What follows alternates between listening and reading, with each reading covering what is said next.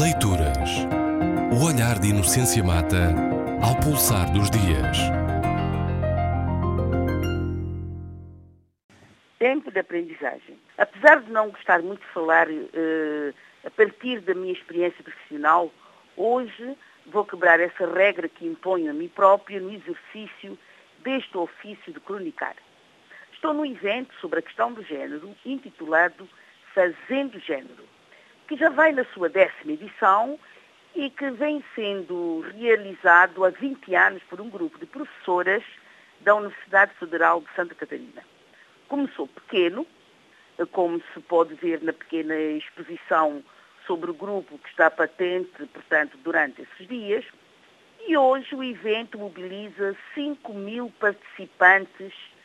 eh,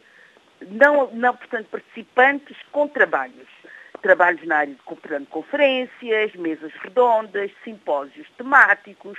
oficinas, uh, minicursos, mostras de audiovisual, de fotografias, documentários, exposição de pósteres, enfim. Uh, Trata-se de um evento interdisciplinar onde se aprende muito e que conta com nomes muito interessantes na investigação sobre a questão do género, não apenas sobre a questão do feminino, mas também sobre a questão do masculino, sobre a questão da homossexualidade, enfim, uma série de questões, e também da investigação e da militância, como acontece neste caso, eh, com o tema, cujo tema, o tema geral do, do, do evento é Desafios Atuais eh, dos Feminismos e que debaterá temas como a pouca participação das mulheres nas instâncias de poder político, as desigualdades de género no âmbito do trabalho e, e, dos ordenados, da renda, as dificuldades que enfrentam eh, as lutas pelo direito ao aborto aqui no Brasil, as violências domésticas e institucionais de género, a difícil situação das mulheres principalmente de baixo, as mulheres de baixo rendimento em contextos pós-coloniais, em contextos considerados transmodernos, as iniquidades em saúde, as contras-massas na luta dos direitos dos homossexuais e contra as subordinações eh, das interseções de género, classe, geração, raça, etnia, enfim. Eh, uma série de questões relacionadas com assimetrias de género no âmbito da participação na produção do conhecimento científico,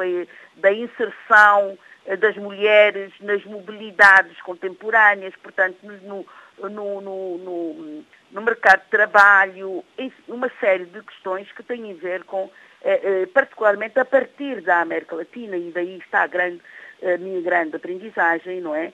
E de que assinalo dois momentos.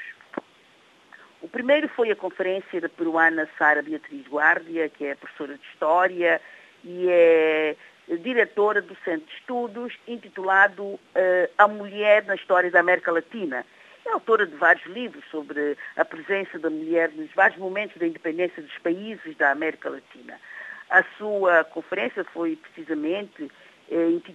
intitulou-se, porque já aconteceu, eh, exclusão e género nos processos de independência dos países da América Latina. E ela falou da participação das mulheres nos exércitos que enfrentaram os espanhóis. E, designadamente, ela deteve-se eh, bastante nos exércitos de Tupac Amaru, que é o líder inca que fez tremer os colonizadores espanhóis no século XVIII e, que, e cujo, portanto, eh, toda a sublevação ficou conhecida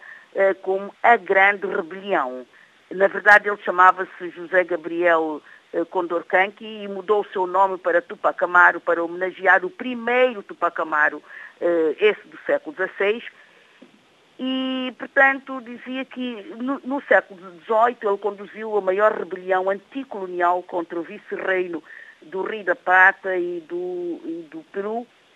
e que apesar de ter, ele foi vencido, e, apesar de ter sido vencido em Cusco, a sua figura inspirou inúmeros movimentos de independência do Peru e da luta dos povos indígenas da América Latina. E uh, as pessoas que, enfim, ainda se lembram do movimento revolucionário Tupac Amaru, cujos guerrilheiros eram conhecidos como, uh, como Tupamaros.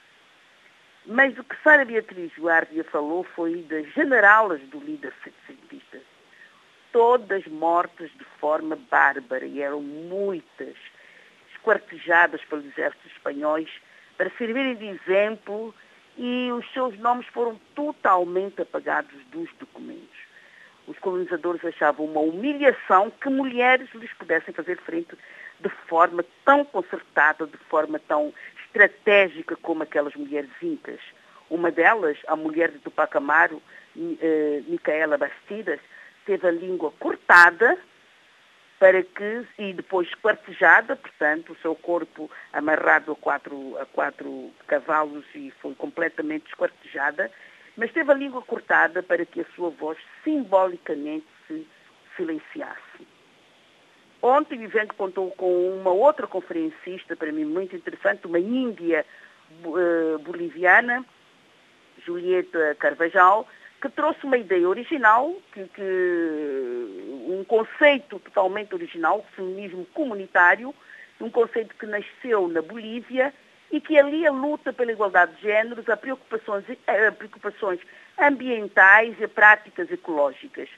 Uh, Trata-se, propõem, portanto, os seus, os seus promotores, não é, de uma prática que uh, deve ser desenvolvida a partir de comunidades e gerida por cinco linhas de ação, a organização do corpo, o espaço, o tempo, o movimento e a memória das mulheres. É uma ideia que tem permitido o desenvolvimento de comunidades muito pobres da Bolívia, particularmente, e de outros países da América Latina, e, uh, uh, por exemplo, o México, e que, porque decorrente da ação exclusiva da inteligência local, com os meios locais, não da cooperação com os países do Norte, é, uma, é um conceito, uma prática, uma revolução que não tem sido difundida pelos poderosos média, tão diligentes em difundir eh, progressos quando se trata de divulgar os benefícios que o Ocidente traz aos países do Sul. Eu confesso que foi para mim uma novidade conhecer essa teoria e as suas práticas e os seus efeitos tão positivos